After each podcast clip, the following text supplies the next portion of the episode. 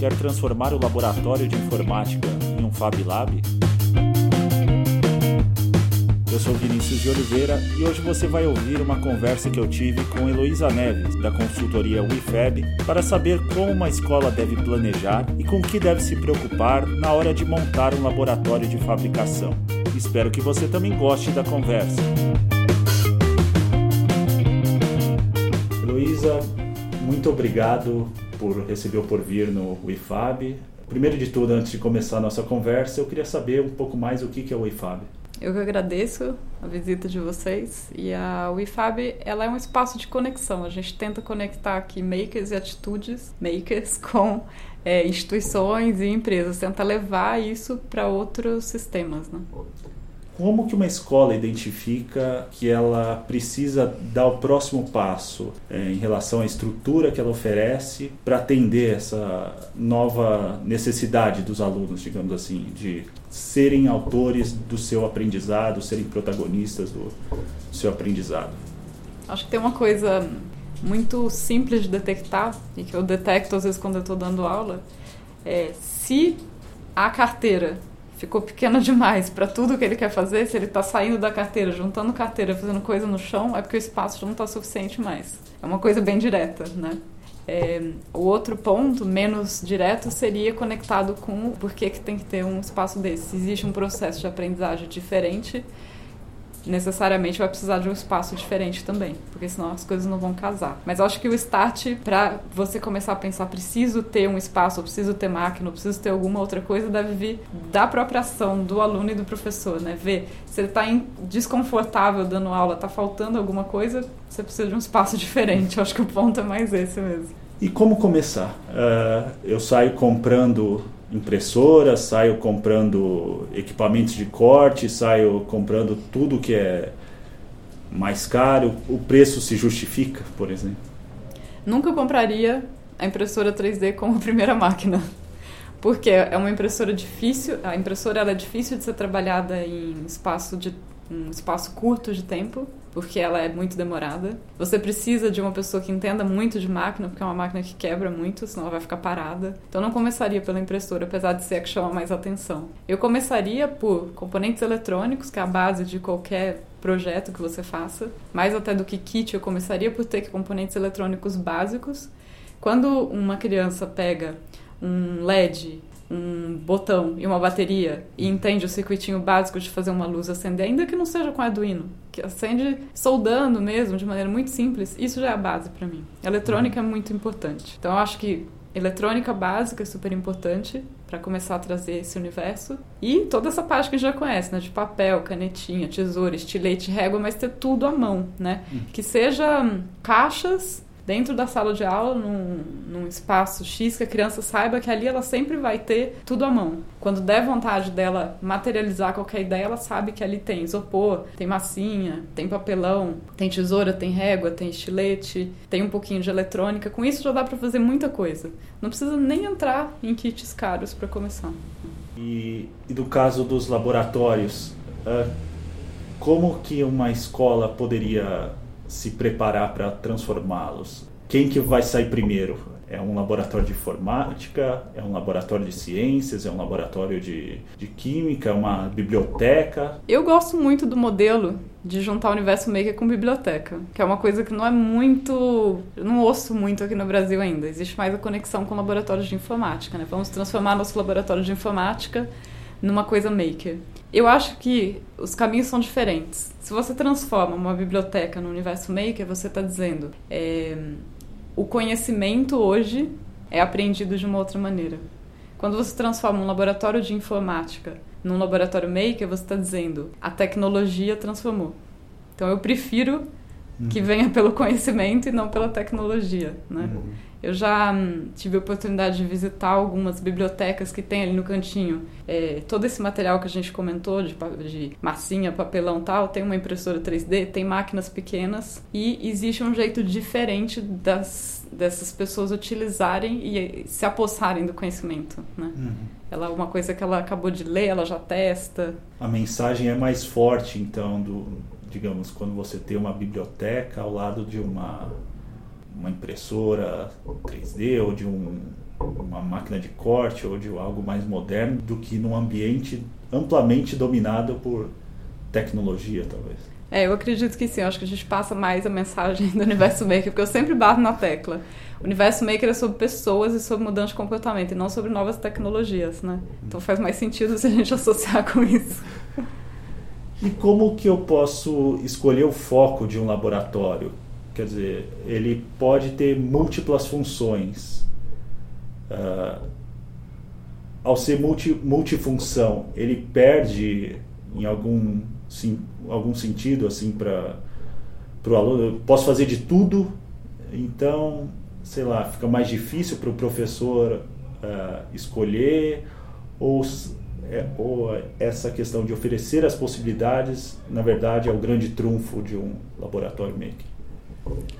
Eu acho que é, os laboratórios, até gosto de falar que são plataformas, né, onde você pode vir e realmente fazer coisas muito diferentes.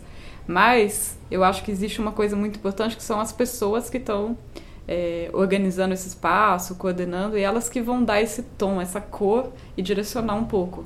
A gente vê é, que existem laboratórios onde os gurus, é, ou mesmo tão relacionados ao universo de engenharia, por exemplo, são gurus que têm background de engenharia, são, ou está dentro de, um, de uma faculdade de engenharia, vai sair dali vão sair mais robôs, mais drones, porque as pessoas sabem sobre aquilo, né? Uhum. Se está num, num lugar onde o, os gurus, os coordenadores são mais artistas, vão sair projetos interativos. Então, acho que depende mais até do, do potencial e das habilidades das pessoas que estão no espaço do que do maquinário que você compra. Uhum. Porque maquinário é meio básico, não tem muita diferença.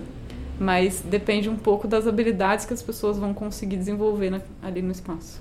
Ah, você está falando sobre pessoas. Ah, o professor nunca vai ser, digamos, o comandante ele nunca vai estar sozinho dentro de um espaço, ele depende de mais pessoas. É, é uma impressão que eu tenho. Isso é verdadeiro, assim.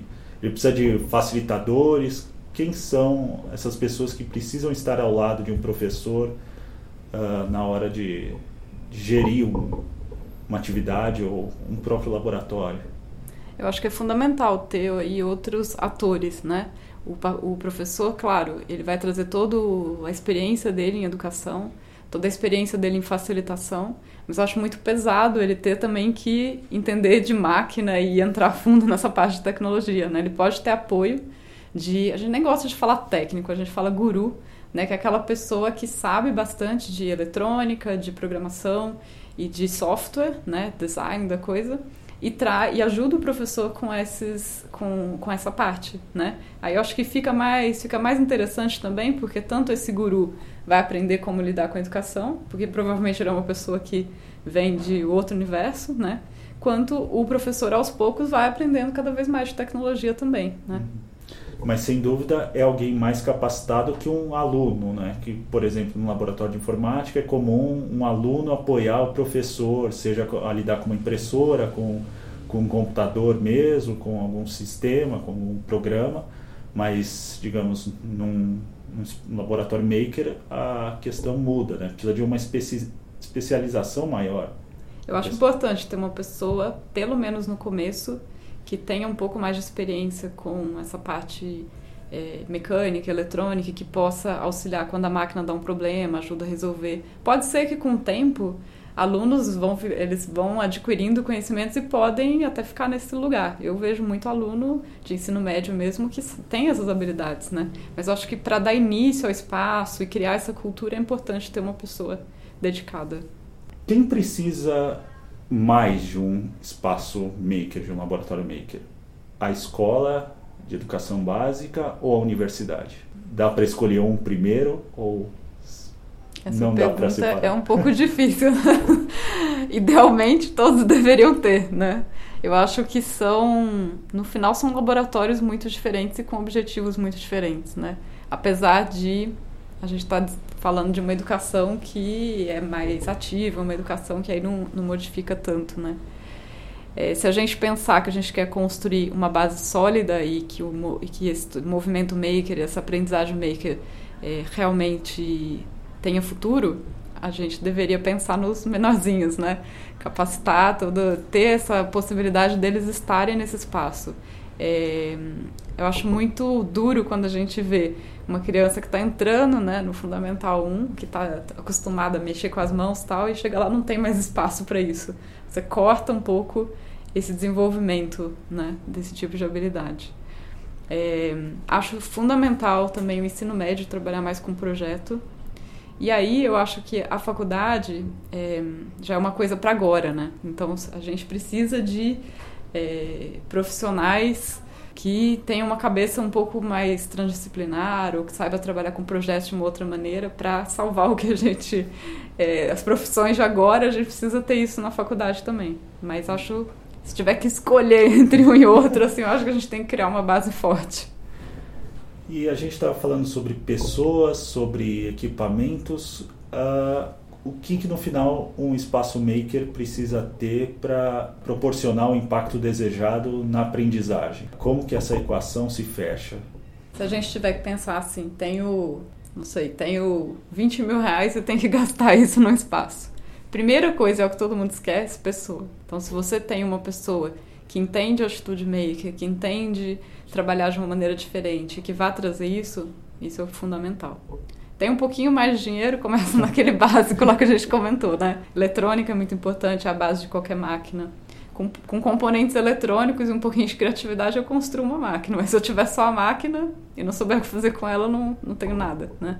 Então acho que pessoa primeiro, depois componentes eletrônicos e consumíveis básicos. Às vezes é coisa boba de que a gente já tem na escola, só que está tudo espalhado. Então coloca um monte de papel de diferentes tamanhos juntos, um monte de caneta de põe junto, faz com que esse espaço apareça, seja visível para as pessoas, né, de alguma maneira. E aí depois você vai para o maquinário mais caro, que é muito importante. Eu acredito sim que o universo maker não, é, ele pode ser feito só com com papelão, com tesoura, tal, é o início, mas eu acho muito importante ter o maquinário para que a, a pessoa entenda o, o projetar de uma outra maneira, né?